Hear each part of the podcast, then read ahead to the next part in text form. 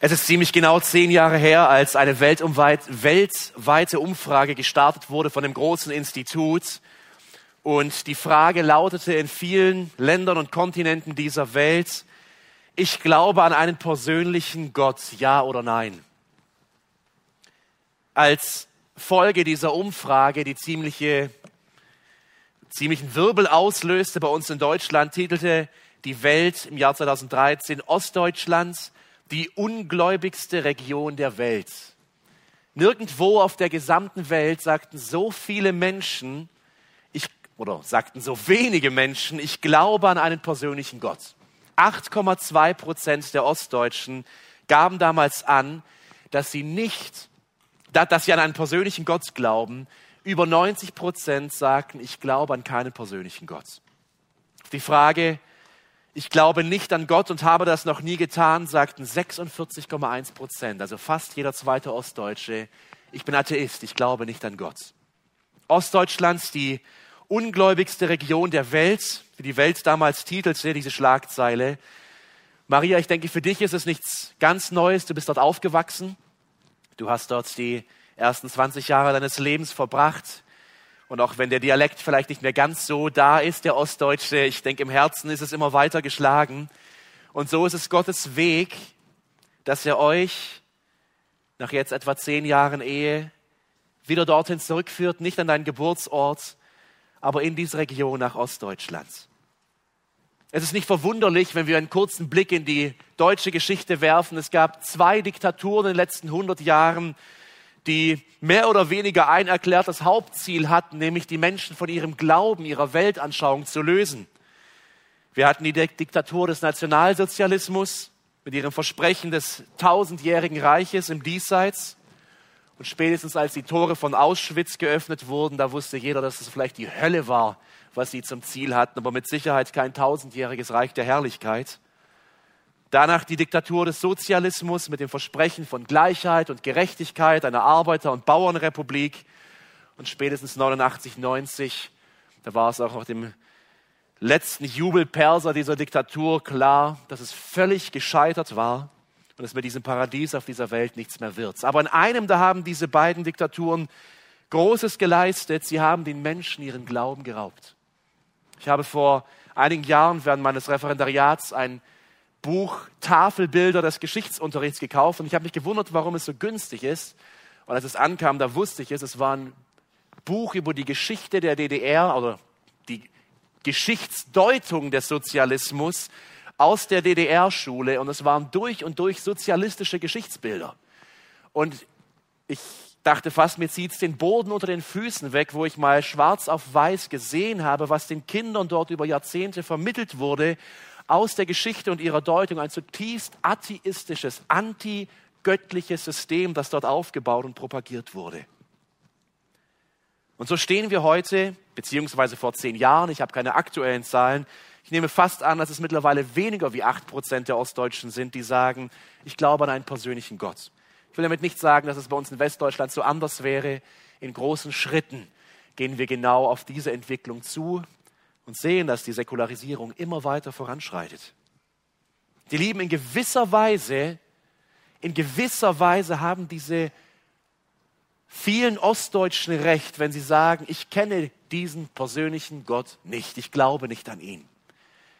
Die Bibel sagt, dass Gott, der Schöpfer von Himmel und Erde, ein unzugängliches Licht bewohnt, dass kein Mensch diesen Gott jemals gesehen hat noch sehen kann.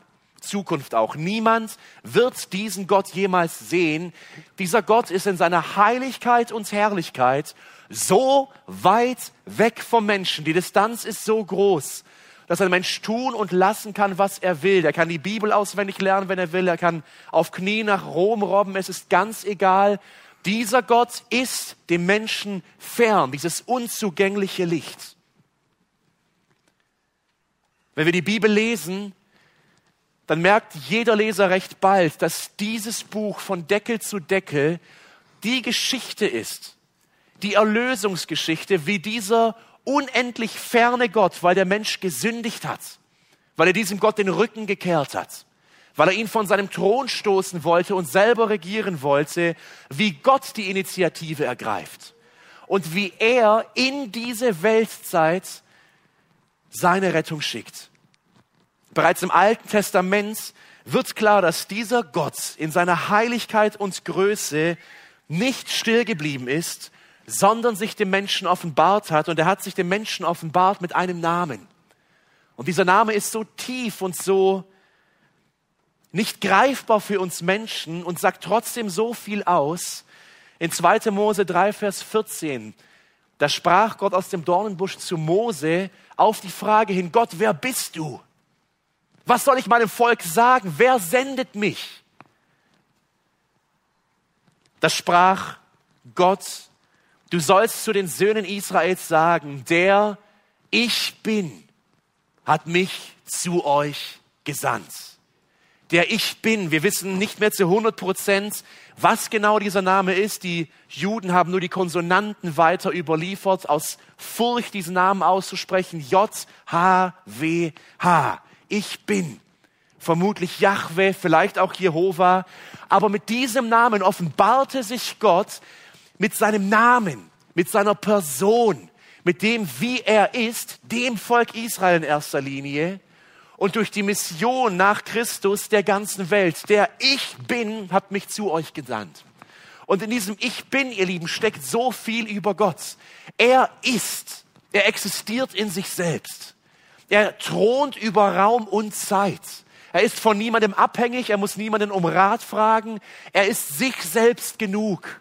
Der Ich bin, Yahweh, hat euch gesandt.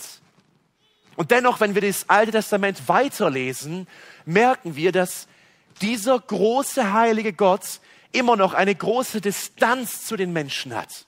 Seinem Volk Israel offenbart er sich zwar immer deutlicher, aber vor allem der Rest der Weltbevölkerung hat keinen direkten Zugang zu diesem Gott, weil wir Menschen Sünder sind, weil dieser Gott heilig ist.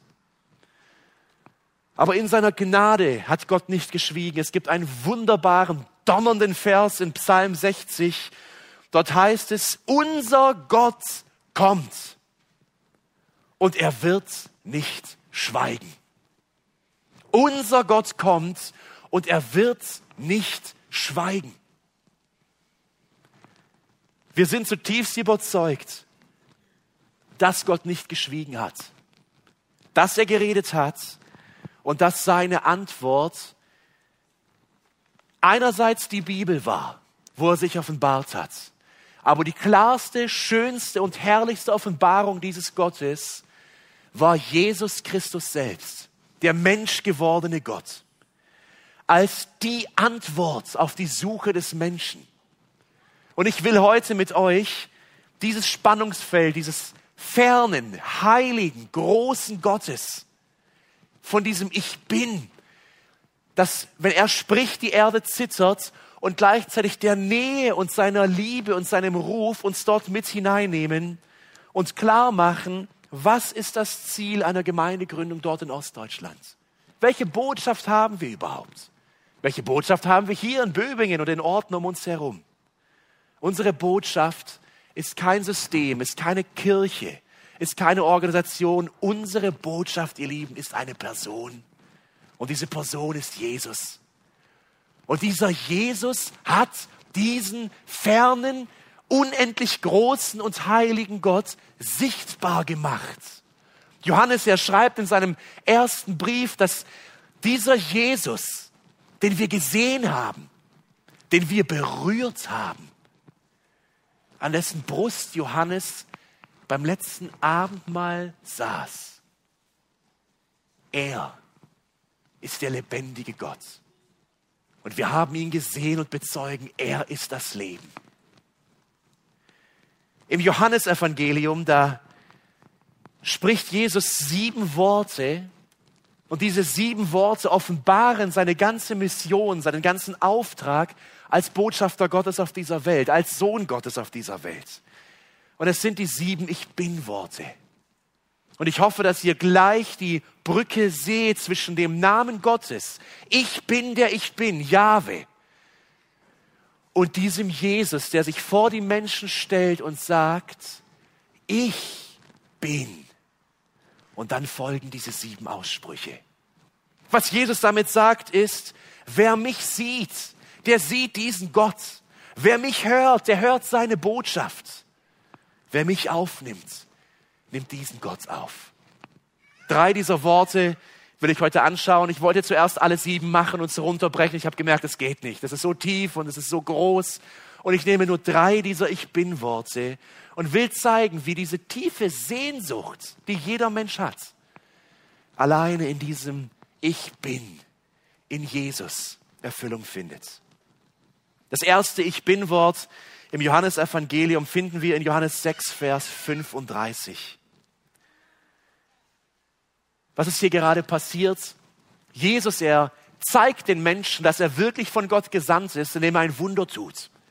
Er nimmt wenige Brote und wenige Fische, er teilt sie und mehrere tausend Menschen werden von diesem Brot und diesen Fischen satt. Und die Menschen sind begeistert. Das haben wir noch nie gesehen. Ich denke, wir wären alle begeistert. Und sie laufen ihm hinterher, sie, sie laufen sogar einmal um den See Genezareth rum, weil sie wollen bei diesem Jesus bleiben. Diese Sensation hat sie richtig gepackt. Und dann sagt Jesus in Johannes 6, Vers 35 folgende Worte. Ich bin das Brot des Lebens. Wer zu mir kommt, wird nicht hungern. Und wer an mich glaubt, wird niemals dürsten. Ich bin das Brot des Lebens. Ich mache immer wieder in der Schule mit meinen Schülern eine kurze Abfrage bei gewissen Unterrichtseinheiten, wo es auch um die Sinnfrage geht im Deutschunterricht. Und ich frage ganz spontan, ich weiß, schwierige Frage, aber was ist dein Lebensziel? Kurzstrecken und kurz nennen. Meistens geht keine einzige Hand hoch und ich verübel es den Schülern nicht. Denn ich bin mir ganz sicher, wenn man das in seinem Verein oder Arbeitsplatz fragen würde, mit dem Vesperbrot in der Hand, einfach mal in die Runde, hey Männer, was ist euer Lebensziel? Kaum einer würde sich äußern. Ist immer wieder ausprobiert. Meistens wird es fast schon als naive, sinnlose, komische Frage abgetan, denn ich habe den Eindruck, der Mensch im, 20, im 21. Jahrhundert, bei uns in diesen 20er Jahren, er, er findet es fast schon naiv, echte Antworten auf die Sinnfrage zu finden. Ich weiß nicht, wie es euch geht, aber in Gesprächen denke ich zu merken, der Mensch hat sich einfach abgefunden damit, dass es keinen Sinn gibt, dass es keine wirkliche Erfüllung gibt. Matthias Claudius, einer unserer großen Volksdichter, hat einmal gesagt, hänge dein Herz an kein vergänglich Ding. Hänge dein Herz an kein vergänglich Ding. Und ich glaube, genau das haben die meisten Menschen getan. Wir hängen unsere Herzen an vergängliche Dinge, die vielleicht schön sind im Augenblick, die uns aber auf die große Frage keine Antwort geben können. Man hängt sein Herz an Besitz, an Familie, an Karriere, an Beziehungen, an was auch immer, aber alle diese Dinge sind endlich. Alle diese Dinge vergehen und deswegen weiß der Mensch, dass diese Dinge keine Erfüllung bringen können. Und ich habe den Eindruck, wir sind mittlerweile nach diesen vielen Jahrzehnten der Säkularisierung an einem Punkt angekommen, wo der Mensch sagt, lass die Frage nach dem Sinn, es gibt eh keine Antwort darauf. Und genau in diese Situation hinein donnern diese Worte von Jesus. Ich bin das Brot des Lebens. Wer zu mir kommt, wird nicht hungern. Wer an mich glaubt, wird niemals dürsten. Die Menschen dachten in erster Linie, dass Jesus hier echtes Brot meint, weil sie sagen ihm, gib uns dieses Brot, dann müssen wir nie wieder Brot kaufen. Das ist ja wunderbar. Und Jesus macht ihnen klar, ich spreche über nichts Materielles. Ich spreche über die Ewigkeit. Ich spreche über den großen Gott und seine Liebe zu euch. Ich spreche darüber, dass jeder Mensch zu diesem Gott kommen kann und wahre Erfüllung finden kann. Jesus sagt, ich bin das lebendige Brot, das vom Himmel herabkam, nicht um euer Leben zu erhalten wie Brot, das wir morgens essen, sondern um euch Leben zu geben. Sechsmal in Kapitel 6 taucht eine Phrase auf, ein, und das ist aus dem Himmel herabkam. Jesus sagt hier sechsmal, dass dieses Brot aus dem Himmel herabkam. Und ihr Lieben, das sind die guten Neuigkeiten. Das ist das Evangelium. Gott lässt den Mensch nicht alleine in der Finsternis. Gott lässt den Menschen nicht alleine, sondern vom Himmel, aus dieser Ferne herab, wo die Sünde diese Kluft geschlagen hat, naht sich Gott dem Menschen in seiner Gnade. Und Jesus sagt, komm zu mir, komm zu mir und isst das Brot, das ich gebe, trink das Wasser, das ich trinke, ich selbst bin es. In mir ist ausreichend Fülle, um deinen Hunger zu stehen. Und ich will dich ganz direkt fragen, hast du das erlebt? Hast du das erlebt? Immer wieder in Gesprächen mit Menschen, manchmal auch Menschen, die seit Jahren Gemeinden besuchen, sagen sie in Gesprächen, ich höre das alles. Ich lese die Bibel. Ich singe die Lieder hier mit, aber diese Fülle, diese Liebe, diese Freude ist nicht da. Was mache ich falsch? Und der Ruf Jesu lautet, such keine Systeme und Dinge und Punkte, such mich, komm zu mir. Am Anfang des Dienstes Jesu in den Evangelien, da steht ein Ruf, den er immer wieder ausruft. Und es ist der Ruf, komm und sieh. Jesus, er sagt nicht zu seinen Jüngern in erster Linie, das, das, das, das, das musst du glauben. Das, das, das, das, das musst du verstehen. Das, das, das, das musst du machen. Überlegst dir gut und dann kommst zu mir. Jesus, er kommt zu den Menschen, die sitzen teilweise an ihren Arbeitsplätzen, in ihrer Sünde verstrickt, wie ein Matthäus an seinem Zollhaus, als Betrüger. Und er sagt, komm und sieh. Komm mit mir, folge mir nach. Lerne mich kennen und erlebe, was es heißt, dass der Ich bin gekommen ist. Lieber Simon, liebe Maria, ihr habt diese Entscheidung getroffen in eurem Leben an einem Punkt. Und jetzt hat dieser Jesus, dieser Ich bin, dieser Sohn Gottes, euch gerufen und ihr habt ihm gehorcht, ihr seid ihm gefolgt. Und ihr habt es gerade eben erwähnt, ihr lässt vieles hier zurück. Nähe zu Familie, zu Freunden, zu Gemeinde, zur Schule. Aber ich will es euch in einer ganz besonderen Weise zusprechen, dass diese Worte Jesu sich erfüllen werden. Ich bin das Brot des Lebens. Und ich bin das Wasser, das euch stillt, den Durst und den Hunger. Und er wird jeden Mangel ausfüllen in eurer Seele. Und in ihm werdet ihr Ruhe finden. Und geht zu den Menschen in Malchow und predigt ihnen diese Botschaft.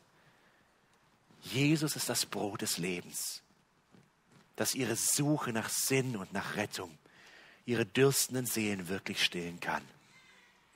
Jesus, er verbindet in Vers 51 diese Worte noch weiter und er sagt, wer dieses Brot isst, das aus dem Himmel herabgekommen ist, wenn jemand von diesem Brot isst, wird er leben in Ewigkeit. Ein zweites Ich bin-Wort, das ich mit euch anschauen möchte, ist vielleicht das bekannteste von allen. Es ist dieses Ich bin-Wort aus Johannes 10, Vers 11. Ich bin der gute Hirte. Der gute Hirte lässt sein Leben für die Schafe. Wir sehen bei den Menschen um uns herum nicht nur eine große, große Sehnsucht nach Sinn und Erfüllung, sondern auch eine Sehnsucht nach Erlösung.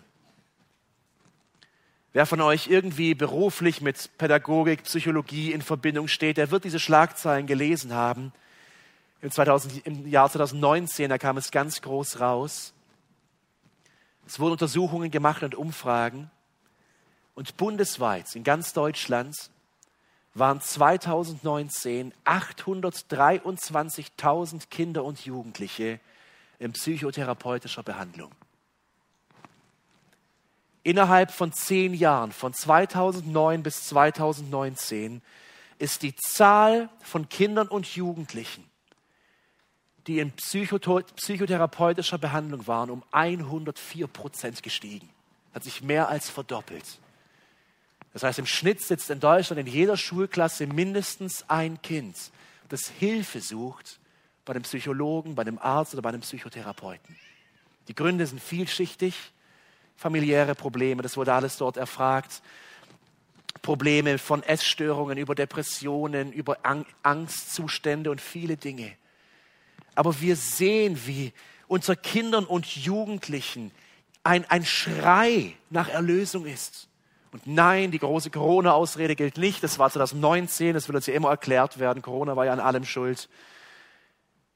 Diese Wurzel liegt viel, viel tiefer. Bei Jugendlichen sieht es nicht besser aus. Ihr Lieben, es gab im Jahr 2020 mehr stationäre Krankenhausbehandlungen von jungen Menschen wegen psychischen Erkrankungen denn durch Unfälle. Mehr Menschen sind in ein Krankenhaus gegangen oder in ärztliche Behandlung aufgrund von psychischen Problemen und Erkrankungen als von Unfällen. 27,8 Prozent der Erwachsenen sind, in, sind von psychischer Erkrankung betroffen, Angststörungen, Depressionen und so weiter. Das sind etwa 17,8 Millionen Menschen. Warum die Zahlen? Was, was will ich damit sagen? Wir sehen um uns herum und es steht in direkter Verbindung mit der Frage vorher, wie die Menschen um uns herum nach Erlösung schreien. Oft erlebe ich es mit Schülern, auch in anderen Umständen unter Bekannten, wenn man einmal ein bisschen tiefer in Gespräche kommt, wie schnell man an den Punkt kommt, wo Menschen sagen, ich kann nicht mehr. Es macht hier weder Sinn noch irgendwas. Ich war so verdutzt, als ich merkte, unter wie vielen Jugendlichen an den Schulen wirklich viele unter Angststörungen leiden, die nachts nicht schlafen können, sich irgendwann mal öffnen. Woher kommt das? Ich weiß nicht, ob jemals dieses Jesus Wort so passend war für unser Volk der Zeit aus Markus 6, Vers 34. Da heißt es, Jesus wurde innerlich bewegt über sie, über die Menschen, denn sie waren wie Schafe, die keinen Hirten haben. Eine, Scha eine hirtenlose Herde. Weiß nicht, ob du mal ein Schaf ohne Hirte und Herde gesehen hast, völlig sich selbst und der Natur ausgeliefert. Keine Orientierung und das sehen wir vor unseren Augen. Menschen, die keinen Hirten haben die keine Leitung haben. Und dann kommt Jesus und er sieht den Menschen, aber es heißt hier nicht, er ist zornig über sie und er stößt sie ab, sondern er ist innerlich bewegt, weil er das sieht. Und so sehen wir, wie die Sünde so viel kaputt gemacht hat um uns herum. Und dann kommt Jesus und sagt, ich bin der gute Hirte. Und was tut dieser gute Hirte? Übrigens, gut heißt hier der ideale Hirte, der hervorragende Hirte, der würdige Hirte. Das bin ich. Und ich bin gekommen in diese Welt, um was zu tun? Der gute Hirte lässt sein Leben für die Schafe. Nicht ich bin der Hirte, der den Menschen jetzt irgendwelche abstrakten Dinge bringt. Nein, ich werf mich hin für diesen Menschen. Ich gebe diesen Menschen mein Leben. Ich sterbe für sie, damit sie durch mich Rettung finden. Es ist einige Jahrzehnte her, da war im Louvre in Paris ein Bild ausgehängt. Ich glaube, der Künstler ist unbekannt, es ist schon ein älteres Bild. Und auf diesem Bild sieht man ein Schachbrett, etwas altertümlich, wahrscheinlich aus dem 16., 17. Jahrhundert und links, dort sitzt der Teufel und spielt Schach gegen einen ganz jungen Mann. Und der Teufel, er sitzt siegessicher vor diesem Schachbrett und starrt diesen Mann mit einem durchdringenden Blick an und der junge Mann, er ist vergraben und grübelt nach und er findet keine Lösung mehr und dieses Bild hat den Namen, ich weiß nicht, ob vom Künstler oder von späteren Generationen, Schachmatt. Und vor einigen Jahrzehnten soll sich ein Schachmeister vor dieses Bild gesetzt haben und er soll mehrere Stunden dort gesessen haben und dieses Bild angestarrt haben. Und irgendwann mal sagte er, ich hab's. Es gibt einen Zug. Und anscheinend kann man dieses Bild tatsächlich durch einen Zug lösen, der den meisten Menschen nicht sichtbar ist. Und ich fand dieses Bild so herrlich, weil genau das ist der Zustand des Menschen. Da stehen wir attackiert, völlig im Schachmatt. Wir haben keine Antwort. Wir sind eine hirtenlose Herde. Grübeln nach, wie wir irgendwie dieses Chaos in Ordnung bringen können. aber wir können es nicht. Es gibt einen Zug, aber dieser Zug ist fern von uns. Dieser Zug war der Zug, den Jesus gemacht hat. Und er kam und er sagt, einen Weg gibt es, aber diesen einen. Und dieser Weg bin ich. Ich bin der gute Hirte. Der gute Hirte lässt sein Leben für die Schafe. Und dieser Hirte nimmt Menschen auf. Und ich will es dir ganz klar und direkt zusprechen. Diese Erlösung durch diesen Hirten kannst du finden, wenn du an ihn glaubst und von deinen Sünden umkehrst. Jesus hat sein Leben gegeben für Menschen. Er sagt zwei Verse vorher in Johannes 10, Vers 9, ich bin die Tür. Wenn jemand durch mich hineingeht, so wird er gerettet werden und wird ein- und ausgehen und Weide finden. Was für ein Bild. Jesus zeigt nicht auf die Tür, tu dies, mach das, erfülle jenes. Er sagt, ich bin die Tür. Lass deine Suche, lass deine ganzen Bemühungen, komm zu mir. Glaube an mich, dass ich der Sohn Gottes bin, der, den ich bin, diesen großen Gott Jahwe bekannt gemacht hat. Und ich kann dich versöhnen mit Gott durch mein Blut am Kreuz.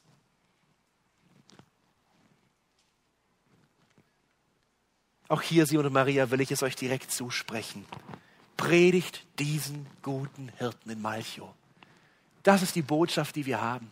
Wisst ihr, so viele Menschen denken, wir Christen, wir wollen die in irgendein System reinziehen, in unsere Kirchen und Organisationen und dann brauchen wir ihre Hilfe und ihr Geld. Das stimmt einfach nicht.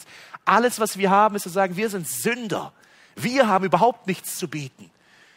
Aber wir kennen einen. Und der ist unser Herr und Hirte. Und er kann dir Erlösung bringen. Predigt diesen Hirten.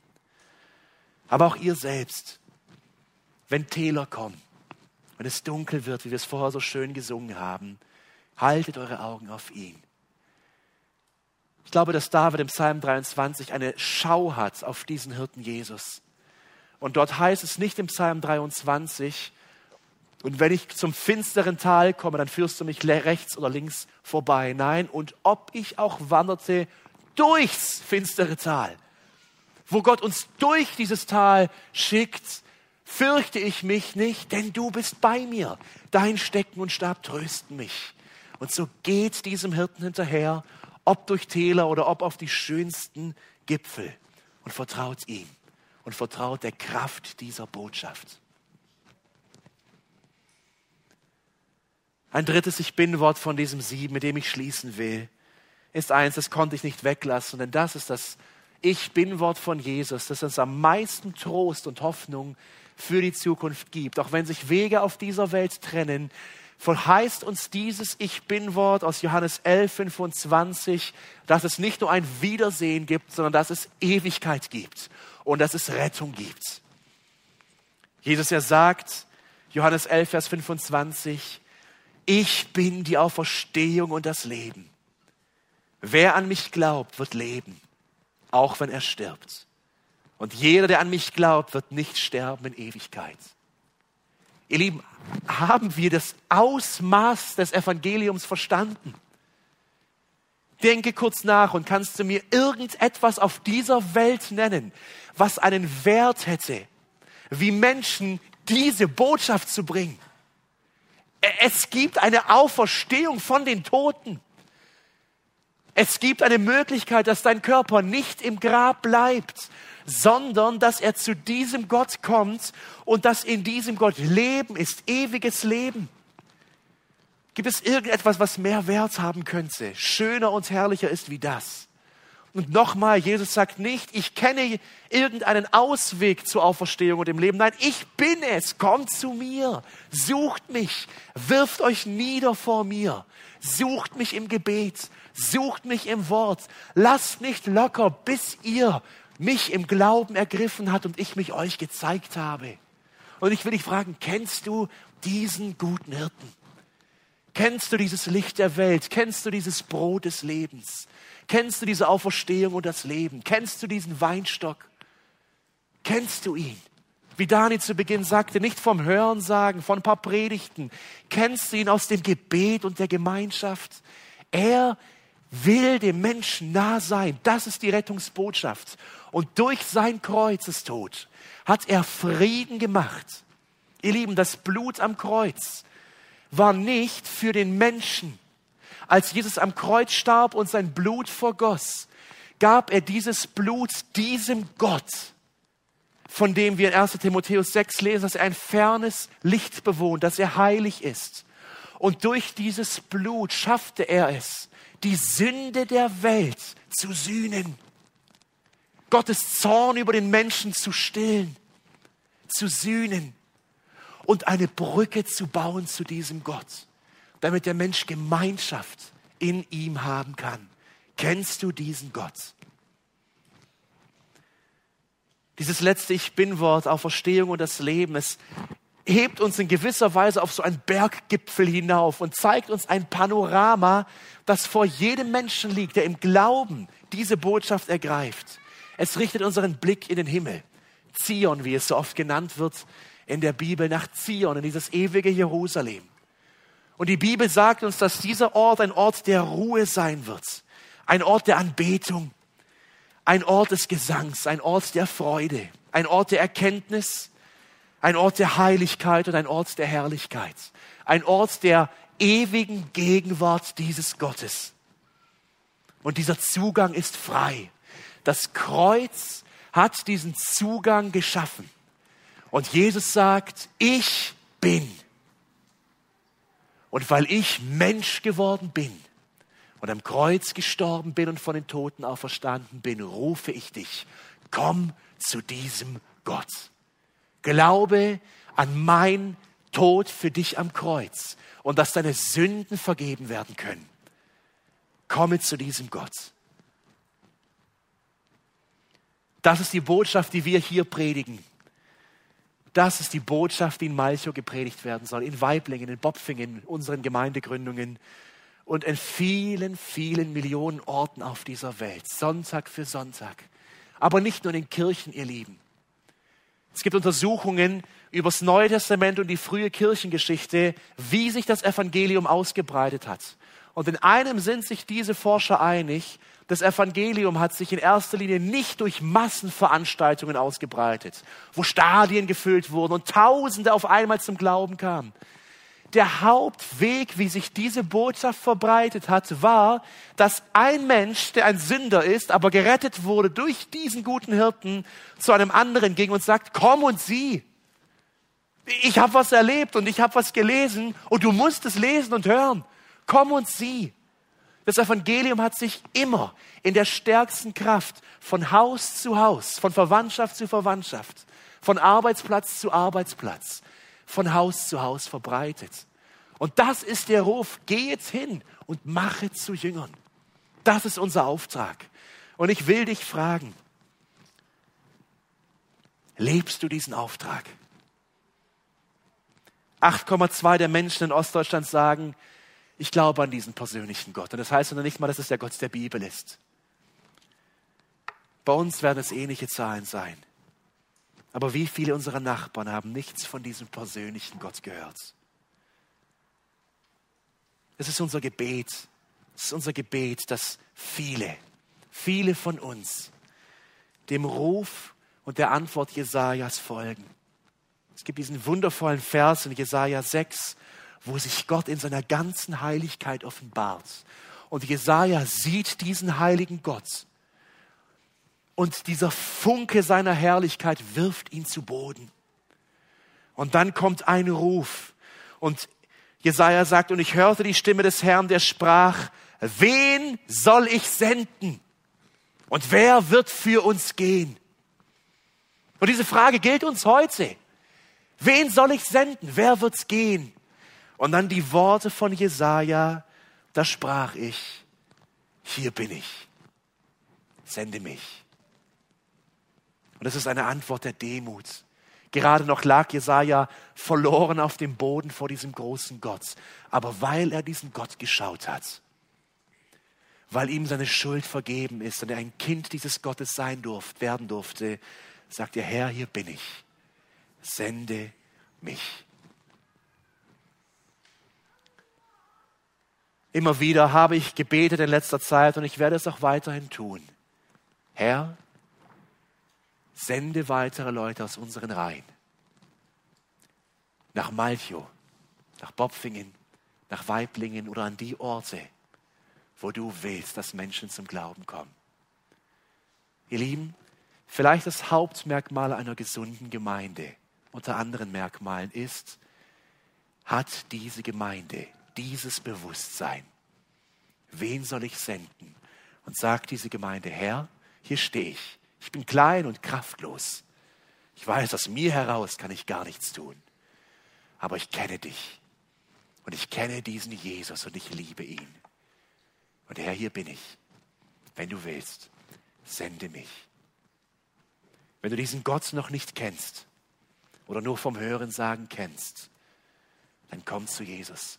Komm und sieh, folge diesem Ruf. Lerne ihn kennen, ruf zu ihm, bete zu ihm. Geh in dieses Wort.